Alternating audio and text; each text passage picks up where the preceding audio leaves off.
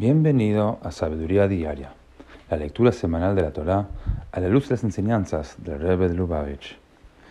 En la cuarta lectura de la parashá de Kitetse, Moshe repasa junto al pueblo judío las leyes que prohíben la mezcla de lana y lino en las prendas de vestir, así como las relativas a los casos sospechados de comportamiento infiel, el adulterio, la violación, la prostitución, los matrimonios prohibidos, la conducta inapropiada en batalla, la esclavitud, el pago de intereses por préstamos y el incumplimiento de promesas.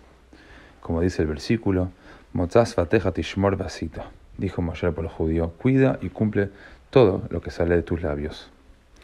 En Lukutei Sijot, tomo 24, el Rebbe nos enseña que de acuerdo con el código legal judío, el Shulchan Aruch, apenas despertamos en la mañana, nuestras primeras palabras deben ser Modeani lefaneja, Melech Chai Bekayam, Shehechzarta bi Nishmati Bechemla, Rabá Emunateja. Doy gracias a ti, Rey viviente y eterno, pues tú has restituido misericordiosamente mi alma dentro de mí. Tu fidelidad es grande. Estas, nuestras primeras palabras al levantarnos, son expresión de nuestros labios que debemos observar y preservar todo el día.